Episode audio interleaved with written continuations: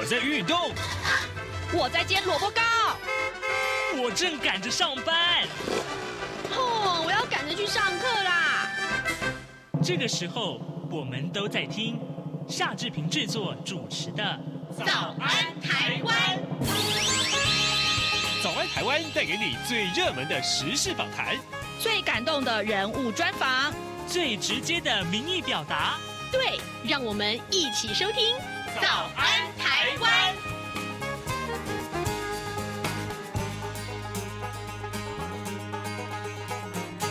早安，台湾！我是夏志平。今天是二零二三年的八月二十四号，星期四。在今天刘必荣时间这个单元里面，志平要跟您连线东吴大学政治系刘必荣教授。我们请刘老师为我们来关注最重要的新闻外电啊。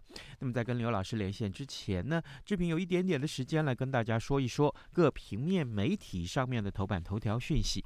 首先，我们来看到是中国时报。中国时报今天为您关注这个，我想跟着是呃。全的这个东北亚都要关注的事情，那就是这个日本的核污水今天要排入海洋了。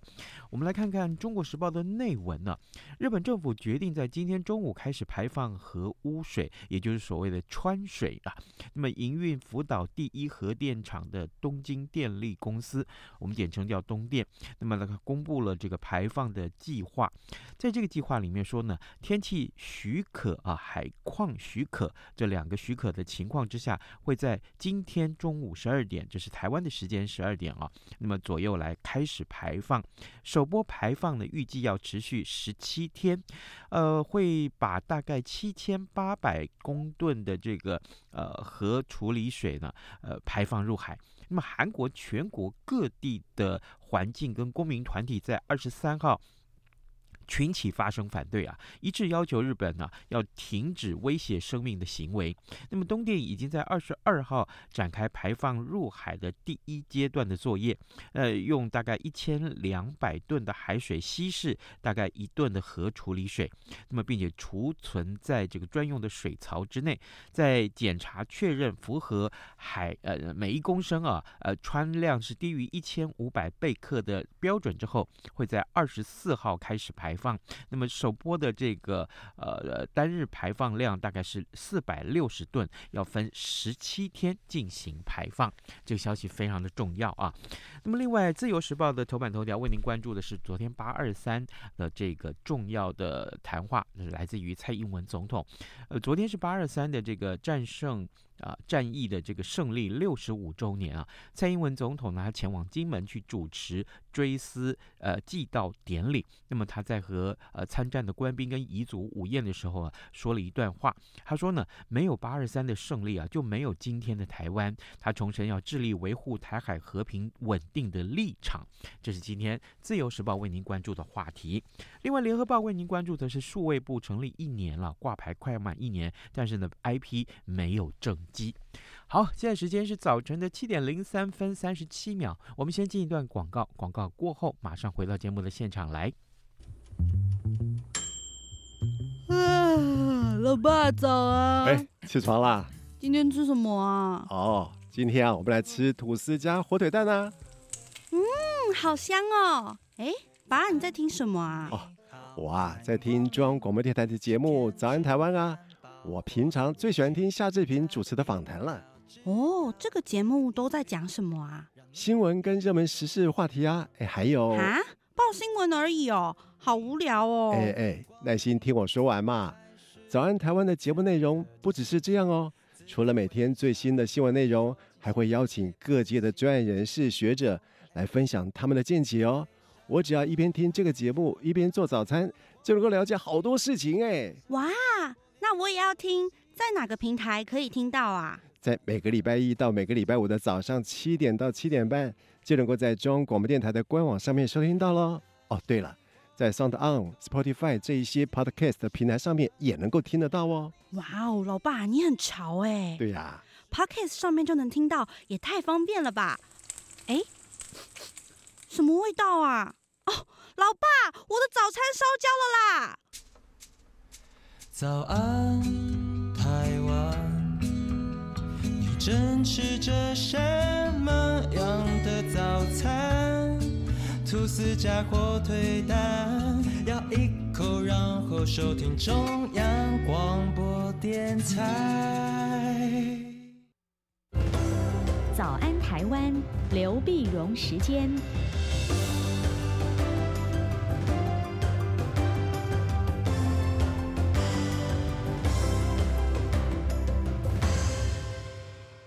这里是中央广播电台台湾之音，您所收听的节目是《早安台湾》，我是夏志平。各位听众，今天我们要进行的是刘碧荣时间这个单元。此刻呢，我们为您连线，我们要访问的是东吴大学政治系刘碧荣老师。我们请刘碧荣教授在节目中跟大家来分析过去这段时间以来我们所关注的重要的国际要闻啊。老师，早安。早，各位听众朋友，大家早。谢谢老师再度接受我们的访问。老师，我们首先来看看啊，过在这个昨天呢、啊，呃，这个各平面媒体都关注这个礼拜二发生的这个消息，就是中华民国的国际参与可能再度受到了一个重大的挫折啊。中美洲议会呢，在呃礼拜二的时候，就尼加拉瓜的首都啊，呃马纳瓜召开了全体会议。那么在这个会议里面呢，通过了尼加拉瓜党团所提出来的中华人民共和国取代中华民国台湾观察员地位这样一个提案，那么也批准了中国取代台湾成为议会的永久观察员。这时候，我们的外交部就随即表达了严正的抗议啊，老师，呃，我想请教您，这件事情对台湾来讲有什么样影响性呢？对，呃，对台湾来讲，当然就是我们外交又一次的挫败啊。嗯，那我们晓得这个过去啊，全盛时期到我们的。外交呢，在拉丁美洲啊，包括中美洲、南美洲，那么我们的邦交国很多。可是慢慢的，现在中国大陆的势力呢，呃，不断的进入中南美洲，然后我们这个呃这势力呢，我们的影响力呢，和邦交国一个个就断了啊。而且更有更值得注意的就是，过去呢，这边当然是美国也帮我们施加一些影响力，有些中美洲的国家。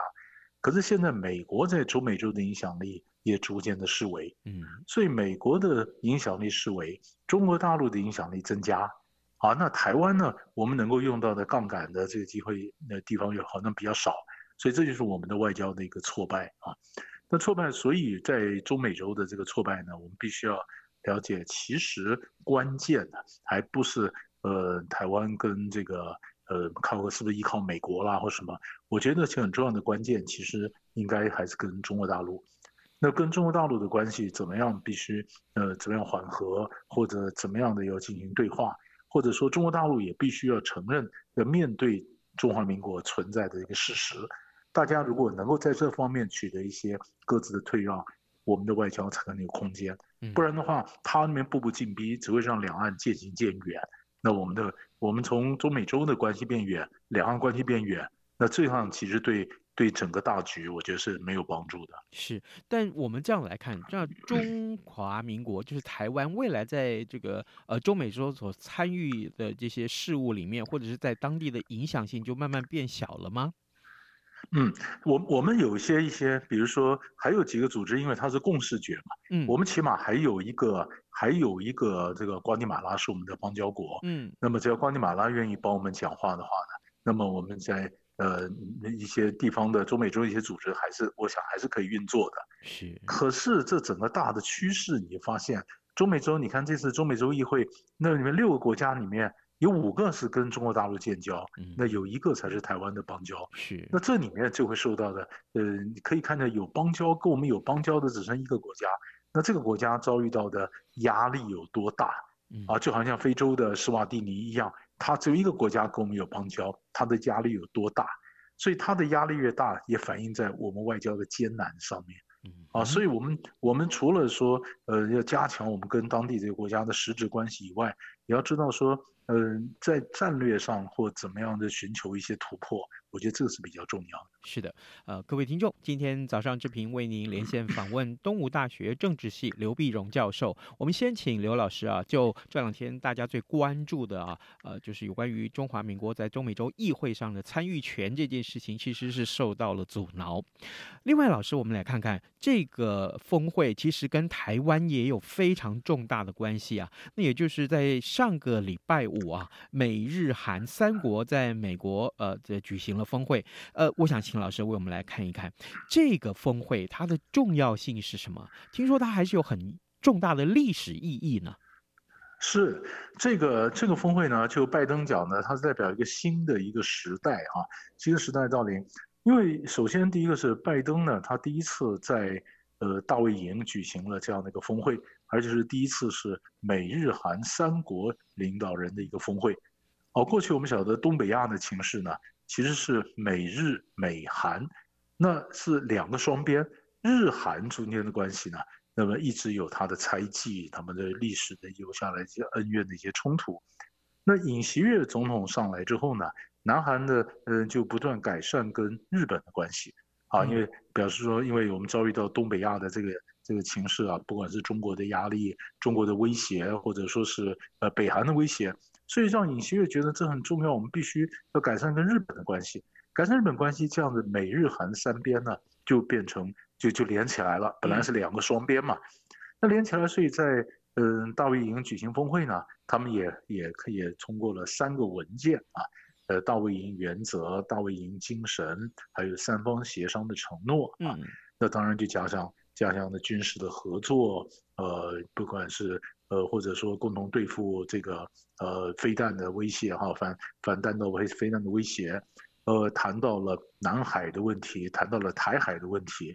呃，我觉得这都是很难得的，或者非常具有历史性的一呃一步，加强他们三、嗯、三国之间的军事的合作关系。嗯哼，可是我们这样来看，老师，你刚刚也说了，告诉我们说，呃，过去这个。呃，日本跟韩国之间的关系其实是不 OK，但呢，最近才出现了一些微妙的变化。这个关键的人物应该就是南韩的这个总统尹锡悦。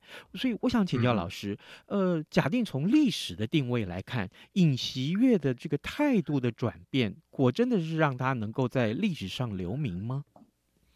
对，这是个这是个好问题。嗯，因为尹锡悦呢，他的改变，他改变可是南韩内部的这个。民众支持度也不是那么高啊。哦，啊，也就是日本跟韩国中间的互信的基础，我觉得还是相当的薄弱。嗯，啊，这是一个，这是一个薄弱。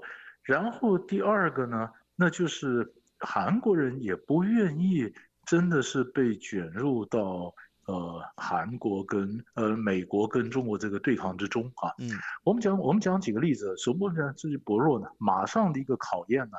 就是福岛的废水，核废水要排到入海了。哦，那那这个这个你晓得这个呃这个呃三幺海啸之后，你看福岛的核电厂有很多的这个受污染的这个核废水，核废水呢，那日本当局的经过处理了，经过经过这个稀释了，然后分阶段希望能够排入海。嗯，而且日企呢，这个礼拜就要宣布。嗯，那宣布你要整个排入海，那韩国内部是反对的。韩国那边老百姓是讲说，我们虽然觉得安全问题很重要，可是不应该牺牲掉韩国人的健康问题啊！啊，那这个核，那么所以这个核废水问题就考验着尹锡悦他所推动的跟韩跟日本的关系。可是如果我们看到过去啊，我们刚刚讲说，韩国也也也也跟美国跟日本都有冲突。嗯，两千零八年的时候呢，韩国先取消了。五年的禁令开始进口美牛，嗯，就就很多老百姓就上街抗议啊，抗议，那么抗议这美牛，然后说这个呃首首尔的这个被瘫痪了这几个礼拜，那群众就说李明博总统你太屈从于美国了，嗯，啊，这是零八年，二零一七年美国在韩国部署萨德反飞弹系统。韩国人也抗议啊，嗯，他说你这个就表面上说是对付北韩，其实也是就是对付中国。那韩国不愿意被卷进来当做美中对抗的棋子，所以二零一七年，二零二一年的时候呢，日本说要排放这个呃这个废水的时候，嗯、啊，那当时就有很多不同的意见。美国说没有呃没有问题，联合国说有危险啊，嗯，那这一直到现在二零二三年，现在真的要排了。那这个这个问题，虽然说韩国跟日本之间过去关于强制劳工的问题啦、慰安妇的问题啦，尹锡悦都强势的说啊，这可以怎么解决？可是你废水的问题威胁到健康的问题啊，不是历史记忆的问题而已啊。嗯，但是是健康的问题，健康问题这事情，那韩国如果变成两极化越来越严重，那势必会冲击到刚刚呃才开始建立的那么日韩之间的这个关系的一个和解。好，所以这就变成很值得我们关注的一个重点了。这个峰会当然有很重要的内容，都是针对中国大陆啊。那这个中国大陆在这个峰会之后，他有发表一些什么样的看法或回应吗？哦、对对，嗯、这个这个峰会呢，当然他这个谈到台海嘛，对，台海就表示就是台海的安全。另外谈到南海，南海觉得呃中国的做法呢，你是事实上是呃这个危险的，而且具有侵略性的哈、啊。那中国大陆当然是强制抗议了。中国大陆就抗议说：“你这个峰会呢，嗯、呃，本身你这是冷战的思维啊，嗯啊，那这问题，这而且亚太地区不应该变成大家的这个呃竞相拉帮结派的这个竞争的场域，而且讲说，嗯，那个这个就是台湾的问题，他说这是内政嘛，嗯啊，但是有一件事情我们也特别注意到，就跟顺着我们刚刚这个逻辑来看的话呢，很多人看说，那美日韩这个会不会变成所谓的东方北约？诶啊。”那呃，那么北约那结果还好没有，嗯，北约这真的什么精神呢？北约就是主要它盟约第五条，任何一个国家遭到攻击，视同于其他整整个盟同盟遭受的攻击，其他人就会起来共同反抗。嗯，那你说美日韩三国任何国家遭到攻击，其他几个国家去打，那不管是北韩轻举妄动呐、啊，或者中国大陆跟日本的什么的摩擦了。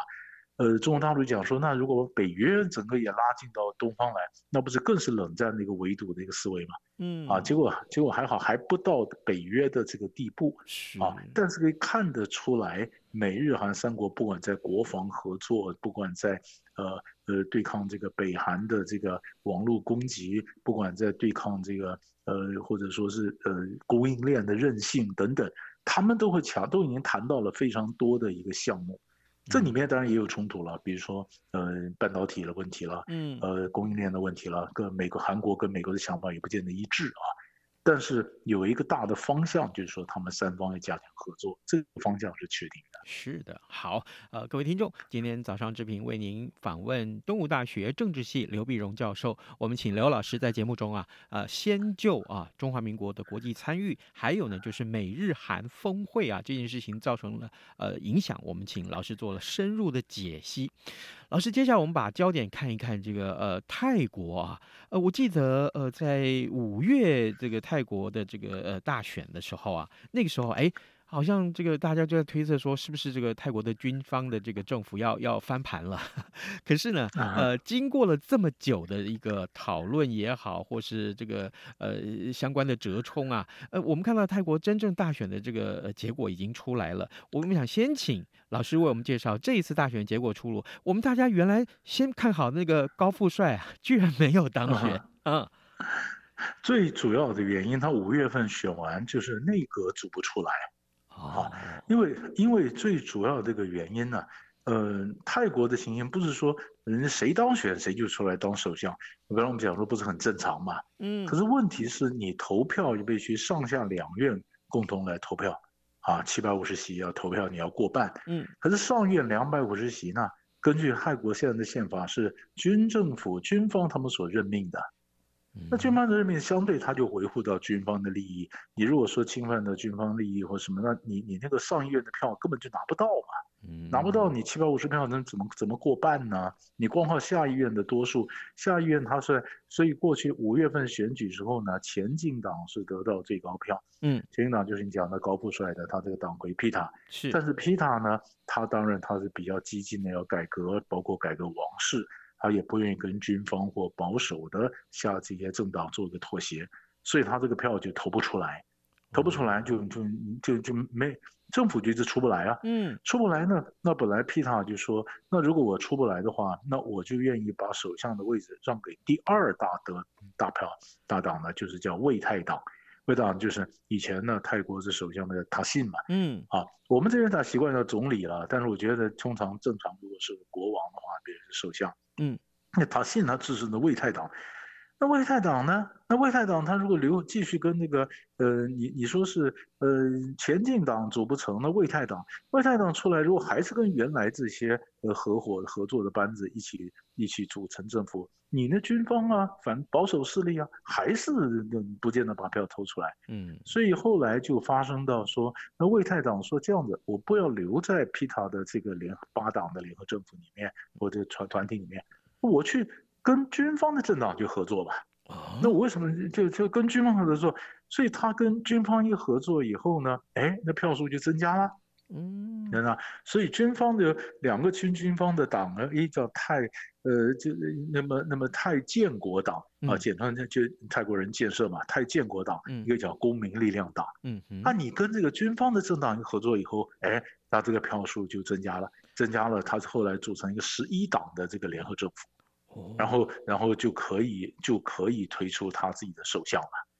那这样子，那你说原来的皮塔他们那个党怎么办呢？他就变成最大反对党了。哦，那你说，那我不是当选了面反对党，但问题政府组不出来呀，啊，啊，那你怎么说？那可是你这个魏泰党呢，去跟军方和解。那军方和解后面还有很多的戏目，包括那么那么魏魏泰党的后面真正操盘的，就是以前的首相达信呢。嗯，塔信他流亡在海外十五年呢，嗯，十五年过去了回来，他出来跟军方和解，大概因为他就是泰国国王瓦基拉隆功的好朋友，所以后来所以塔信才会回国啊。嗯，所以在礼拜二的时候，泰国国会投票，然后投票呢，那么这个魏泰党的房地产大亨被选出来担任泰国的首相，而且同一天塔信就回国了。回国了，回国了。根据程序上，他走一遍，他到法院报到，可能还要被拘留，嗯啊，但拘留也不是一般的拘留所了，那是有医疗的，给老人，给那上了年纪的囚犯的一个非常好的一个拘留的一个呃拘留的中心。然后拘留了以后呢，然后泰王可能根据计划，泰王再给他特赦，他就赦出来了，哦，就释放出来了。释放，假如是这样的走完的话，那塔信当然就又又又慢慢的就复出了嘛，啊，他就就回到国内了。那老百姓就觉得，那我们不是被你们耍了吗？对呀、啊，我们在我们在投票的时候，我们要投票是投票是反投票这个呃反对的势力，就是要推翻军方的势力啊！啊，你们怎么魏太党弄了半天，你背弃了我们，你跑去跟军方去合作啊？嗯，可是魏太党说，我若不合作，你政府永远出不来啊！政府出不来的话，社会不稳定，外资怎么来？外资就跑了，那经济怎么发展呢？那这些东西难道不要考虑吗？所以就是理想跟现实中间的一个拉扯嘛。所以你可以看到，这是一个现实妥协的产物。就是政治，这就是这就是政治。所以就是看到现在泰国的一个政治的一个状况。哇，好有趣哦！老师，这个 经过你的解说，我们才知道原来泰国的呃政治的制度是如此。呃，需要经过上下议院一起投票，然后呢，呃，对于组成联合政府有这么多的限制的条件，于是乎最后。嗯呃，这个最后出来的这个结果是赛塔啊，就是房地产的大亨的，刚刚老师所说的，呃，当选了这个呃最后的执政。可是问题是，当初投票要让前进党或卫泰党这个呃出来反对军政府势力的，好像这场选举变成白白投了，白白投白投啊，对啊。可是可是问题是，你说本来那个皮塔也很得意啊。他认为他是四十二岁，他可能是最年轻的一个首相啊，是哈佛哈佛出身的。嗯，可是问题是，人家本来讲说，那你在改革王室的这个问题上，是不是愿意跟保守势力妥协呢？啊，那他们就当时比较得意，他说不妥协。啊，他说那甚至扬言说，我们政府组成以后呢，我要把这个上议院的呃选择首相的投票权把它废掉。嗯，那人家还没投票投你呢，你要把他的权利给废掉。啊，人家的票更投不下来了，票投不出来，投不出来，后来就就就就没有了，所以也是，呃，可能也是太年轻或者太冲，嗯、呃，那么完全不妥协，后来就就没有机会了。好，这个有关于泰国的情势啊，我们还是要请老师继续为我们关注啊。老师，最后我们还有一点点时间，我们来看看金砖五国的峰会啊。刚刚我们看完了美日韩峰会，呃，金砖五国的峰会是这个礼拜才举行，它在南非举行。我们看到这个要来关注它的这个什么样的重点呢？对，那么这基本上呢，因为它还在举行之中嘛，啊，嗯，我们这现在也许下礼拜可以谈更多的细节，嗯，他现在最主要是看两个重点，第一个呢，可能大家也都看到，就是普京啊没有参加，啊，没有实体参加，嗯、因为你金砖五国嘛，金砖五国，普京俄罗斯是其中一个啊，嗯、啊，B R I C S 它是 R 嘛，啊，嗯，那么俄国我们不参加呢？理由很简单，国际刑事法院在通气要抓普丁。嗯，那南非是呃，当时这个是是签约国嘛？南非签约国，那也就是说，如果普京到了南非，南非根据罗马条约，呃，当时就是你必须要签，要要逮捕普京，要因为你有这个条约的这个这个责任啊，你的义务。嗯、那普京当然说，我的不能去了。人家讲，现在普京在能去的地方的主要就是白俄罗斯啊，白俄罗斯，他小老弟，别的地方如果人家签约呢，就是缔约国的话，你就要被抓呀啊。所以普京呢没有去，没有去，丧失了一个舞台。然后第二呢，更重要的是，好多个国家都想参加到金砖。嗯，好，那金砖，嗯、呃，那么就是就是有四十个国家从表达表达意愿，有二十三个国家提出来正式申请。嗯那正式申请，那那就如果真的这样的话，这就这就很有意思。那金砖就不是你想象中的金砖了。金砖本来最早是金砖四国，后来那加入南非是五国。那你有听过说金砖四十国的吗？太多了，那就不是砖了，不是砖了，那就那就是呃，所以人家说，哎，有想像一九五五年的万隆会议一样，那就变成亚非拉的这个这个地发展中国家都想参加，可都想参加里面呢？不是原来的原始原始国家，不是每个都很高兴啊。中国大陆也许比较高兴，因为中国大陆觉得这样子来的话呢，中国的影响力可以增加。嗯，那中国影响力增加，印度就不高兴了。印印度就不高兴了，印度就觉得说，呃，不是金砖影响力增加，变成中国影响力增加。嗯，印度不见得高兴，巴西也不见得高兴，因为他觉得。这样子，他金砖的这个含金量就少了，对，他们的重要性变变变少了，啊，那么而且呢，他们重要是不希望金砖变成反西方，他们尤其像巴西啊什么，他们也许不喜欢西方，他们是在西方的制度啊之外，另外寻第三条路。可是你要打着摇喊的，就打着旗帜，然后要照样这样摇喊的呐喊的，就讲说我们是反西方。那不是每个国家都愿意被贴上这个标签了，嗯，所以我们就是看这一次南非的会议，后来会纳入几个国家，嗯，哪个国家会加入？那最后会这个金砖的影响力是会增加呢，还是会失为呢？嗯，啊，每个人每一个人的想法啦、经济发展啦、外交目标啦都不一样，嗯，那这会或反而让它变得呃，那逐逐渐逐渐的稀释掉了，变得不重要了。所以这便是我们观察的一个重点。好的，呃，各位听众，今天早上志平为您连线访问的是东吴大学政治系刘碧荣教授。我们请刘老师关注了非常非常多的重重大的这个国际要闻啊，包括了中华民国的国际参与，还有呢，包括了美日韩的峰会，还有金砖五国的峰会。另外呢，当然我们平常最爱谈的这个泰国啊，呃，这个政情，我们也有了深入的观察。我们非常谢谢老师跟我们的分享，老师辛苦了，谢谢您。谢谢，谢谢。早安，台湾，你正吃着什么样的早餐？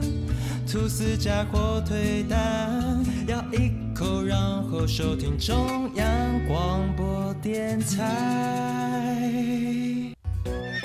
早安，报马仔。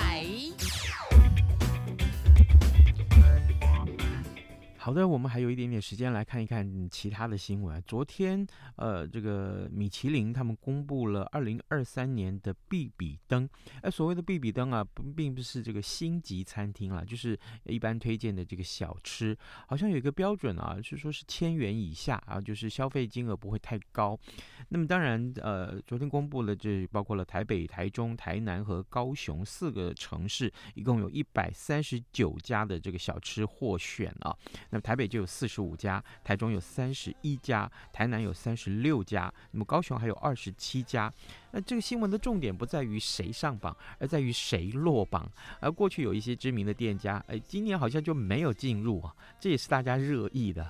好，这个美食的标准其实很主观啊，很主观。你觉得好吃，也许有人觉得不怎么样。嗯，这个也是大家有趣的一个一个评比了啊。好，今天节目时间也接近尾声了，志平就跟您说拜拜，咱们明天再会喽。架上的水果贝果而 ice tea，你选一样，能让你醒一醒。反正过了十二点，好多一样被丢弃。